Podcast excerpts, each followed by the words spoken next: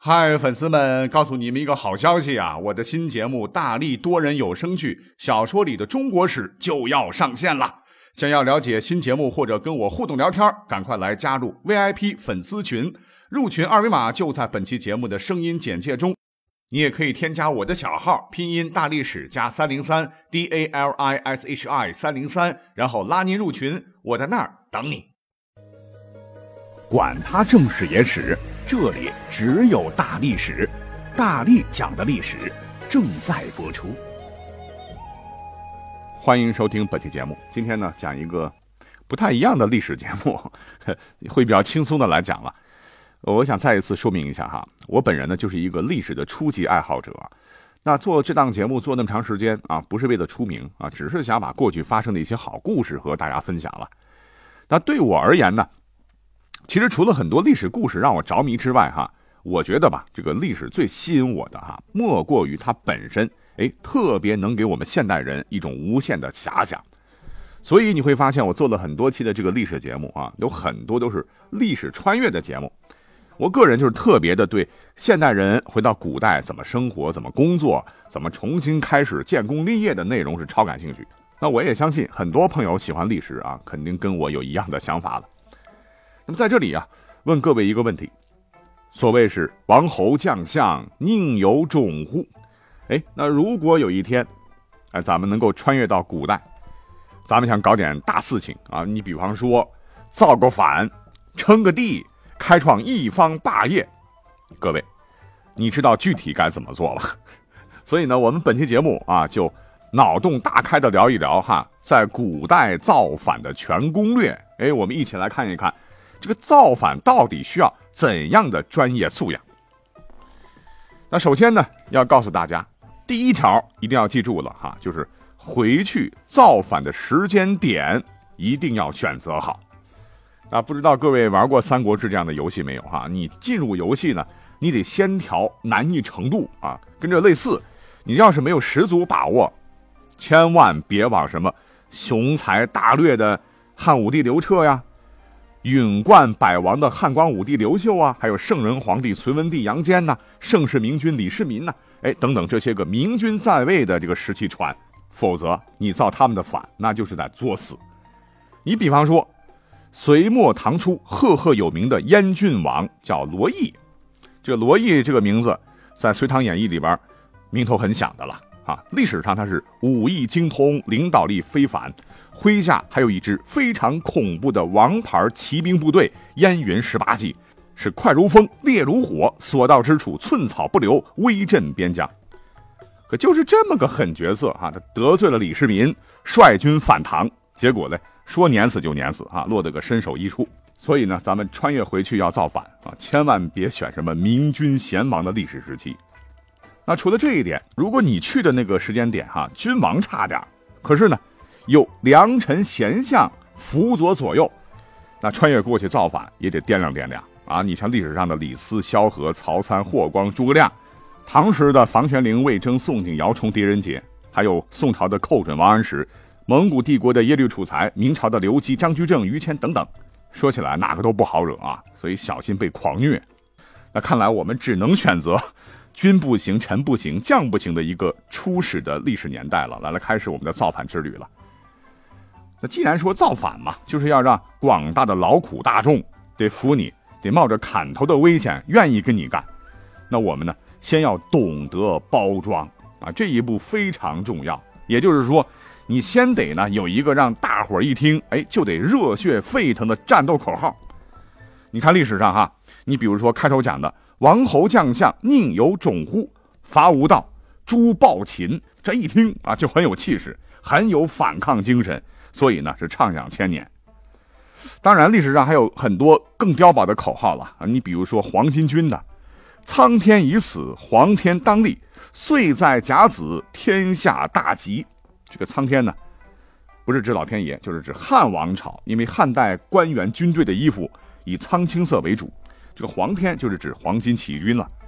说白了，这句话的意思就是大家伙跟我一起造反吧！啊，这可是千年难得的好机会。错过一次，后悔几生啊！虽然说这个黄巾起义，这个张角是领导者，就是一个跳大神的神棍，啊，这个口号是他想出来的，没有什么正面的意义，但是确确实实在当时造成了不小的影响力。反正啊，就是告诉大家，在拉杆子跟朝廷干的时候，要好好的琢磨琢磨哈，因为好口号事半功倍。那接下来就更关键了哈，所谓是与其重启炉灶，不如借势而为啊。我们要充分利用名人的身份啊，产生明星的这种效应来吸引眼球，然后呢炒作反炒作，为造反呢取得名正言顺的理由。那历史上做的比较好的，还是要说到啊，公元前二百零九年的陈胜吴广起义啊，他们是斩木为兵，揭竿为旗，打响了封建王朝农民起义的第一枪。他们当时啊打的就是秦始皇大儿子扶苏的旗号。因为历史上这个扶苏呢，是刚毅勇武、为人仁义、有政治远见，大家伙都服啊，是天下所有人的希望。哎，就是这么一个明君胚子，就被李斯和赵高矫诏害死啊！当时全国人民相当的同情公子扶苏的。那陈胜吴广，那别看是农民军领袖啊，那不傻呀，就用公子扶苏的名义号召众人起来反抗暴秦，是扯起虎皮做大旗，省时。省力，哎，成本还小。那在历史上啊，能够打着这个准太子的旗号反抗当朝的哈，也只有陈胜吴广的起义做到了。那后头呢，我们都知道项梁、项羽啊，有拥立楚国的怀王之后为王，当时就是个牧羊的孩子啊，继续呢以楚国的名义反抗暴秦。当然最后，这个楚国都姓项了哈，反正就是告诉大伙啊。到古代造反要懂得包装哈，不然走不长啊！切记切记。如果穿越回去，你这个初始的实力设置的比较强的话啊，有绝对的把握的话，哎，你也可以直接搞个清君侧，哎，就打着旗号说啊，清理掉皇帝身边的奸佞小人，然后呢，实现自己不可告人的目的。在历史上呢，一共搞过呃四次清君侧啊，分别发生在汉朝、唐朝、元朝和明朝。汉朝的吴王刘濞啊，是清君侧，被汉景帝灭了。安禄山呢，也是清君侧造反，结果呢被唐军打败，被儿子灭了。元末的时候呢，有个将领叫伯罗天木啊，也搞清君侧，被元顺帝给灭了。那历史上只有明朝的朱棣清君侧搞成功了哈，开创了永乐盛世。那鉴于这个成功率比较低啊，所以呢，也是希望穿越的朋友们要好好的评估一下实力，然后再做决定啊，千万别冲动。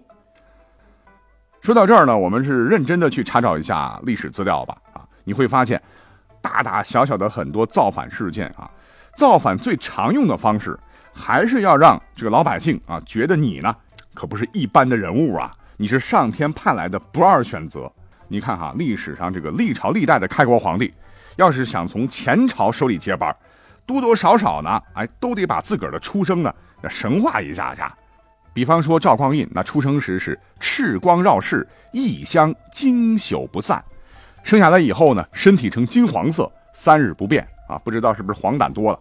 而且呢，这些个开国皇帝啊，大体上他们的降生呢，好像都跟他们的爸爸没什么关系。比方说《史记》里边说刘邦是他妈跟龙嘿嘿嘿的种，《元史》中说啊，铁木真的十世祖叫伯端义儿，他妈妈是个寡妇。夜里梦见跟金色神人床边野合，醒来，哎，她就怀孕了啊，就生下了伯端义儿啊，也就是成吉思汗的祖先。所以呢，请穿越过去准备造反的朋友啊，酌情参考编造。总之，这些都是有历史来源的哈，经过历史总结的经验哈。如果你基本掌握了我刚才说的这么几个套路，如果能穿越过去干出一番事业，那是很有可能成功的。那说了这么多啊，如果各位觉得哈，好像难度还是太大，嗯，还是有一些太笼统的话，那么我就结合着上面说的哈，在这里再总结提供一条历史上绝对是屡试不爽的捷径，仅供各位参考。比方说，如果我们要穿越了哈，想去造官府的反，一定要选择一个官府统治力比较弱的地方。你比方说当时的农村乡镇，哎，可以利用自个儿呢。对那个时期的历史知识掌握的比较好的这样一个优势，利用那个时候的老百姓比较迷信，不妨呢先预言几件啊铁定要发生的历史大事件，让他们把你惊为天人，然后哎你就可以好好的包装自个儿了啊，说自个儿是某某大仙下凡，是当朝迂腐不堪，我呢是来解救你们疾苦的，等等。就这么着的，先打开工作局面，然后呢，再秘密的挑选好帮手啊，搞好宣传，高筑墙，广积粮，缓称王，等待时机。记住啊，一定要想方设法的收买人心，搞好名声，让天下英才望而归之。那历史是有规律的哈，你发现没有啊？每到改朝换代啊，啊，全天下一定会有什么天灾人祸了、水灾旱灾了啊，苛捐杂税、民不聊生了。等到这个时候呢，你就可以借机起兵造反了。同时，先打出你的战斗口号，因为当时都是农业社会啊。你你不管是打出什么等贵贱、均田免粮也好，还是天下人田、天下人同耕也罢，反正都可以。最好呢，你要搞点谶语啊，就是我是救世主啊，我就是为了建立新世界而生的呀。啊，搞好思想政治工作吧。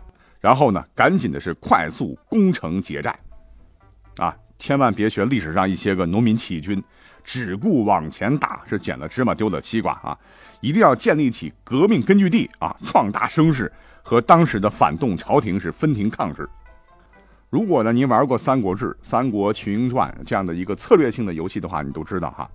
这个期间呢，怎么提高将士和大臣的忠诚度啊？是给美女啊，还是给宝物啊，还是给金子啊，还是封官进爵呀？管好人，维护好手下对你的忠诚度，哎。这就得靠你的领导艺术了，所以建议各位啊，在平时准备的时候呢，多读点管理学的书啊，多看看二十四史、阴谋阳谋的点数，多加点，增加点领导魅力。别忘了啊，这个《孙子兵法》也要好好的学一学啊，最好用现代军队的组织训练方法来武装当时的古代部队，再造点先进武器出来，然后呢，再利用星星之火可以燎原之势，农村包围城市的这样一个总战略。等到时机成熟，人心所向，集中兵力对大城市进行猛攻。我告诉各位，运气好的话，夺取全国胜利，那也就是一年半载的事儿啊。最终你会占领全中国，建国号，定都称帝啊，然后开启盛世新纪元。怎么样啊？叭叭叭叭说了这么一堆哈，这一套下来，我告诉各位，保证各位穿越回去啊，不称帝都难。只不过呢，你得花点时间等，等什么呢？等能穿越的机器发明出来，啊，我也在等吧，大家都一块等吧。